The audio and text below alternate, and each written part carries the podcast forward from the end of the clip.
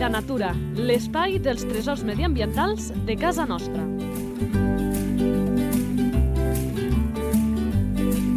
Un espai conduït per Francesc Balanyà.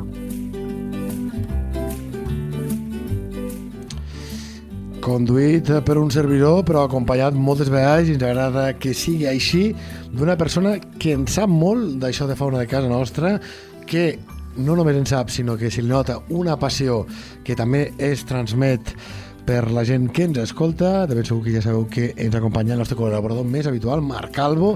Molt bones, Marc. Hola, bones, què tal? Com esteu tots? Ell és il·lustrador de fauna salvatge, naturalista i un apassionat, com dèiem, de el nostre territori, de la nostra natura, però també, per què no dir-ho, d'aquest espai. Exacte. Un espai que no desvetllem de quin animal es tracta fins que arribem a la fitxa tècnica. Només us direm que avui la cosa va de túrdids.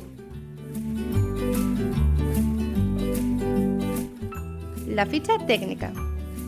Nom comú. Merla blava, Nom científic. Monticola solitarius, Esperança de vida. uns 8 anys. Alimentació. Insectes, petits cucs, cargols i a la costa petites pusses d'algues i cargols marins. Hàbitat. Pues en valls muntanyenques, parets de roca, congostos, cornisses i roquissars prop de l'aigua. Sovint, prop de l'aigua. Mm -hmm. I després en Orientades- parlarem més àmpliament, eh, d'aquest Sí, hàbitat. i i orientades a la sortida del sol, sí.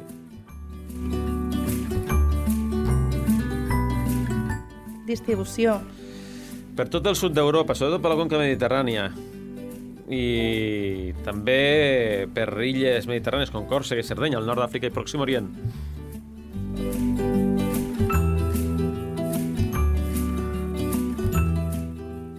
Activitat. És un ocell tímid, esquiu, és discret, tímid, difícil de localitzar. S'esmuny molt amb els seus vols ràpids i a vegades fa petites ascensions per després deixar-se caure en picat i s'esmuny molt entre les roquissars i les escardes del terreny. Identificació a la natura. I per això, com que és difícil de veure, té diverses curiositats, aquesta identificació l'explicarem després de forma més àmplia. Reproducció. Bueno, s'a- s'aparella mm, allà al, a finals d'abril i construeix un niu al maig, posant fer una aposta de 4 o 5 ous i a cap de 13 dies, de 12-13 dies, surten, surten els pollets, que estan durant el niu durant uns 18 dies. Després ja, un cop, un cop surten del niu, encara s'han d'alimentar els seus pares i, i romanen amb ells durant encara uns mesos, fins que ja desenvolupen fins que es comencen a tenir l'edat ja per reproduir-se. quasi bé.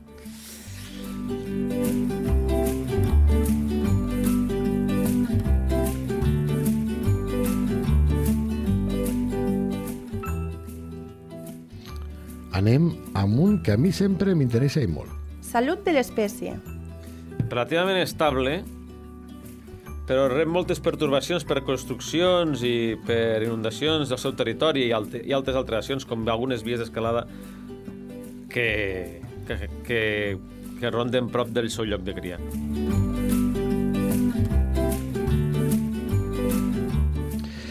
Doncs vinga, va, que hem acabat aquesta part ràpida de l'espai i el que anem a fer ara és a parlar una mica més amb calma de diferents qüestions com aquest hàbitat que eh, ens has dit abans, Marc, que eh, a veure, repeteix-me això de orientades a la sortida del sol. Què vol, Sí, sí, què vol són- dir i per què? Són ocells bastant termòfils i heliòfils, perquè els agrada molt les zones càlides, i per això moltes vegades a l'hivern baixen d'altitud i se'n van cap a la costa o cap a zones més de plana, Mm. Quan has dit que ho fan això, perdó? cap a l'hivern. A Cap- finals de la tardor emigren d'alçada i se'n van cap a la costa. Això en parlarem després al planes. Natura Punta de Llengua. Mm. D'aquest hàbitat eh, calia parlar de més qüestions, eh? perquè és, és important per entendre aquest ocell. Sí, és un ocell que, que necessita aquests hàbits es- específics amb poca vegetació i és una de les espècies també estèpiques que es poden trobar inclús fins i tot a les planes de Lleida. Sobretot aquí les planes està amb, amb petits promontoris de roca, amb, amb zones de riu on hi ha algun con, petit congost o runes de pobles. Per això el fem, eh? Si no el tinguéssim a les Terres de Lleida, doncs no apareixeria amb, amb aquest espai, encara que en tinguem poquets, com mira, ja l'altre dia vam parlar de Sí. les xurres i les gangues, eh?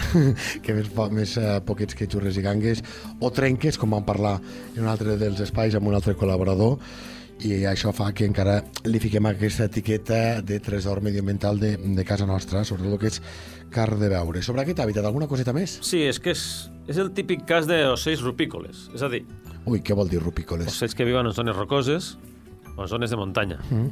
Parets, congostos, barrancs, I si parlem de, penya-segats. de, de problemàtiques o, o de qüestions a tenir en compte, perquè si no vaig errat a la salut de l'espècie eh, ens deies que, que no és dels ocells que està, especial, que està amenaçat, que té una No. població estable, però evidentment això no vol dir que haguem de baixar la guàrdia a tindre mm. en compte qüestions que pot ser que alterin aquesta etiqueta que tant ens agrada de població estable. Sí, sí. De fet, el que condiciona el seu pervindre com a espècie són l'especulació urbanística en zones elevades del terreny, en zones de seca, en segons quines zones, i després també activitats esportives d'alta de muntanya, com es- vies d'escalada, o també la inundació de barrancs, de petites preses, inunde Clar. zones de cria i dificulte la seva, la seva supervivència. Clar, perquè, eh, de fet, eh, no és una, una zona, no és un animal de, de zones humides, per dir-ho així. Recordo que hi havia una publicació del GPEC que ficaven eh, diversos animals dient quin és l'intrus d'aquesta fotografia i la resposta era la merla blava perquè, com ells apuntaven, no, no és que li agradi especialment aquestes zones humides. Eh? Mm, exacte. Encara que els hàbitats on està molt sovint estan prop de l'aigua, mm, no necessita... O sigui, seria un problema si comencessin a, com, a convertir aquella, aquella vall fluvial on està vivint, hi ha congostos, comencen a inundar, a haver inundacions del terreny o convertir-ho en, en llacs, no? Perquè Clar. llavors no pot... Hi ha es- espais que necessita per criar que ja no, ja no els té, ja no té tantes oportunitats per reproduir-se i per viure-hi. Abans ens has explicat el que menja, però el com ho menja també és peculiar, és a dir, com aconsegueix eh, aquests insectes i, i, i aquests aliments que ens has explicat. Sí.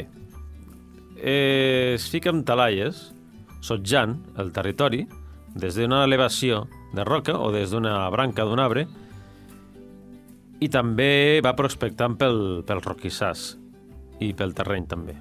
La, la merla eh, comuna eh, la veiem més aviat al contrari, al terra, anar movent-se, Sí. amunt i avall, que fins i tot, a títol de curiositat, a dia d'avui encara hi ha qui especula si la detecta més per la oïda o per la vista i hi ha qui diu que amb les seves potetes, segons quin, quin terreny, doncs imita el so de la pluja que fa que els cuquets pugin cap a dalt perquè, penseu en els cucs de terra per exemple, eh? perquè no, no morin ofegats i que això li permet eh, caçar. Això no té res a veure amb la merla roquera, que la manera és diferent, eh? Sí. Té, com que també l'hàbitat que viu és diferent i les seves preses estan ubicades en una altra situació, doncs no necessita estar caminant per follatges i per, i per zones de... Ai, no necessita estar caminant per, per brossa vegetal ni per, ni per sotabosc. Mm. Clar, abans dèiem que ens aturaríem a la identificació a la natura perquè cal tenir en compte algunes coses i jo et faig la primera pregunta. Lo de el nom, Merla Blava, ens ajuda per a la identificació? Sí, exacte. És un dels ocells més llamatius dels nostres secans i zones mediterrànies del, del lloc on vivim. És que els nostres secans són autèntics tresors. Eh? Sí, sí. Però clar, si algú veu el color blau, que no es pensi ja que és una merla, que pot ser un gaig blau. eh, són molt diferents físicament, però els que sou més profans amb la matèria, per dir-ho així, no penseu blau, merla blava, perquè algun altre, pocs, però encara en trobaríem. Eh? Quines qüestions hem... Com podem trobar aquest ocell, veure'l, detectar-lo, o quines coses cal tenir en compte per aquesta identificació a la natura? Bueno, sobretot és anar als llocs on hi viu, no? En congostos, runes, pobles abandonats.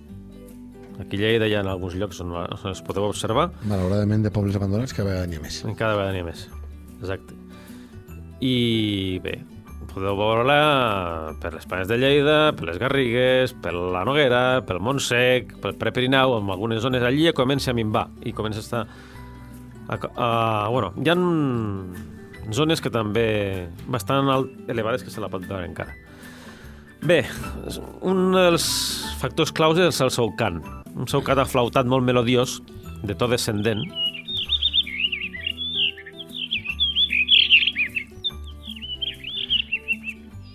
Exacte, és aquest. I aquest cant, eh, què més, què més en podem dir? Bueno, és un cant que quan vas amb el seu territori, abans que veure l'ocell, el més probable és que sentis el cant. Com a tantíssims altres ocells. Sí, sente... exacte. Sentes el cant i dic, on pare aquest ocell? Tinc mirant les roques aquí amb els prismàtics porto rato i no el veig. Va ser aquí? Porto rato mirant i el sento. Cap d'un rato el torno a sentir i no el veig. Ai, carai. Va ser? Quina manera hi ha de localitzar el cant moltes vegades? És que quan està fent això, està fent un vol acrobàtic o està en un mirador de roca. I bé, un cop el tens localitzat, el pots veure el seu bonic plomatge de color blau Intens, sí. índigo. Índigo, sí, sí, sí. sí. Índigo amb. Intens no seria la paraula, eh, la, la que utilitzat jo. Però és un blau índigo molt bonic. És molt bonic. Blau més aviat fosquet. I bé, segons l'edat, segons el sexe, això té moltes variacions. Perquè les femelles, per exemple, tendeixen a ser brunes i amb algo de blau també i, i a les seves parts baixes comencen a aparèixer unes taques progressivament de color bru, bru fosc o gris fosc mm que van ocupant el seu, la resta del cos, no? Hi ha, hi ha femelles que són quasi totalment d'un color bru fosc, quasi negre, mm. on quasi no tenen blau, i per exemple els pollets jovens, els immadusos, són d'un color blau però pigallats de taques grises que van dominant el seu cos progressivament vas baixant. Sí, sí. Clar, m'imagino que mecanisme de defensa per mimetitzar-se amb, amb l'espai, com passa, per exemple, amb animals com els Sí. ànecs collverd, que el nom li ve de que el mascle té el cap i el coll de color verd, però si tu mires les cries, doncs el que tenen és per sobre un camuflatge que Les fa que els depredadors doncs, eh, no, no els detectin, i el mateix amb, amb la merla, que pel seu hàbitat, doncs, a, a això que ens apuntes, és, és, és, és un bon camo, que se li diu aquest camuflatge, per, mm. perquè no el veguin els, els depredadors. Eh? Vinga, va, que anirem a la secció que a mi m'agrada més, però, ep, que un apunt, Marc. Merla blava, mm, nosaltres pensem de cada podcast a les nostres xarxes veureu la, la fotografia de l'animal, és la forma més fàcil d'identificar-la, però si algú no fa aquesta feina, no ho mira al Google, que també és fàcil de trobar, doncs dir que merla blava, aquest blau li fa honor al nom, però que no és tot el cos. No és tot el cos en general. També té les ales bastant fosques, quasi negres, i té molt sombrejat de negre a, la ban a les bandes inferiors del cos.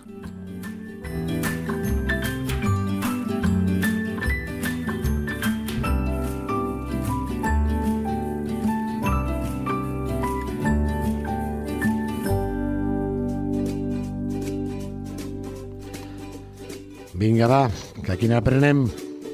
Exacte, amb això estem. ¿Sabías que Sempre, cada espècie que presentem, hi ha alguna coseta que sorprèn, i avui, Marc, no n'és pas una excepció. Bueno, té la costum de, a vegades, de regurgitar el menjar que té per tornar-se'l a empassar, per en tornar a passar-se'l i digerir-lo definitivament. Ui, això és una mica de remuants, eh? Sí, una mica marrà, però es fa, sí, ho, ho regurgita i s'ho torna a menjar per acabar de digerir. Mm, jo en diré un altre. Aquest ocell és tan bonic i està tan apreciat en algun lloc que fins i tot a un país li feien una moneda al seu honor. A veure si endivines, va, pensa. Un país que dedicava una moneda amb aquest ocell. Jo crec que si en dius 10 no l'encertes. És un país petit, Molt petit, Malta. No m'ho puc creure. Us ho prometo que el Marc no sabia que li faria aquesta pregunta. L'ha encertat! Hòstia, l'he encertat, tio. Oh. Sí? Sí, sí, sí, de veritat. És Malta qui li ha dedicat amb aquesta merla blava a aquesta uh, moneda. Marc, de veritat, tinc. no deixes de Tinc sorprendre. unes antenes... Us hospitava. Caram amb el mar, que anem amb una altra, va.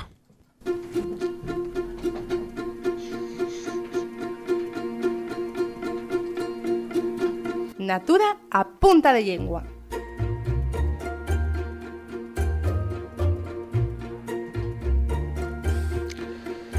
I també eh, la natura invaix no només els nostres paisatges, sinó també la nostra manera de parlar. I és el que sempre dediquem a aquest espai, momentets, per poder fer apunts. D'entrada, te'n diré una dita que es diu, per això abans deia, compte que ens aturarem a Natura Punta de Llengua, Marc, que hi ha una frase feta que diu no serà Pasqua passada sense merla arribada. Clar, si no fan migracions, però sí que es desplacen poblacions, no sé si de merla blava o altres tipus de merla, pel tema de la climatologia, no? Bueno, en el cas de la merla blava i la merla roquera, fan migracions més aviat de latitud. Ai, d'altitud, no de latitud. Clar, i per tant entenc que aquesta frase es deu dir més amb alguns punts que deuen detectar aquest moviment que no passa amb uns altres. Sí. Sobretot en el cas de la merla blava, sovint va cap a la costa o les zones de plana a, passar l'estació més adversa, que és la final de la, de la tardor i el principis de la primavera. Va a la costa i a les zones de, més, de, més baixes per, per passar l'hivern, per alimentar-se. I també et volia preguntar, perquè abans hem dit que sí, que si diem marra blava, aquest blau té un raonament molt lògic de ser, i és que l'animal, el color predominant, més vistós, doncs és aquest, però si ens anem al castellà és mirlo azul, no pas. No, és roquero solitario. Y le hace honor al nombre también, rockero solitario. Sí, però sense guitarra elèctrica.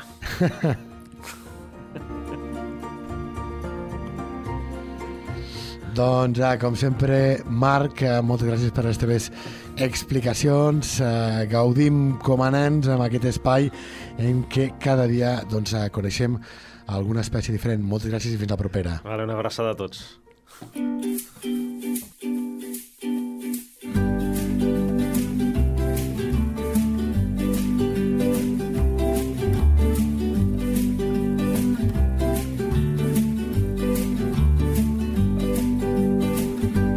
Teva entitat vol explicar un tresor de casa nostra? Un animal, una planta o un indret? Si és així, envia un correu a lleida24 arroba lleida24.cat. Lleida Natura, l'espai dels tresors mediambientals de casa nostra. Un espai conduït per Francesc Balanyà.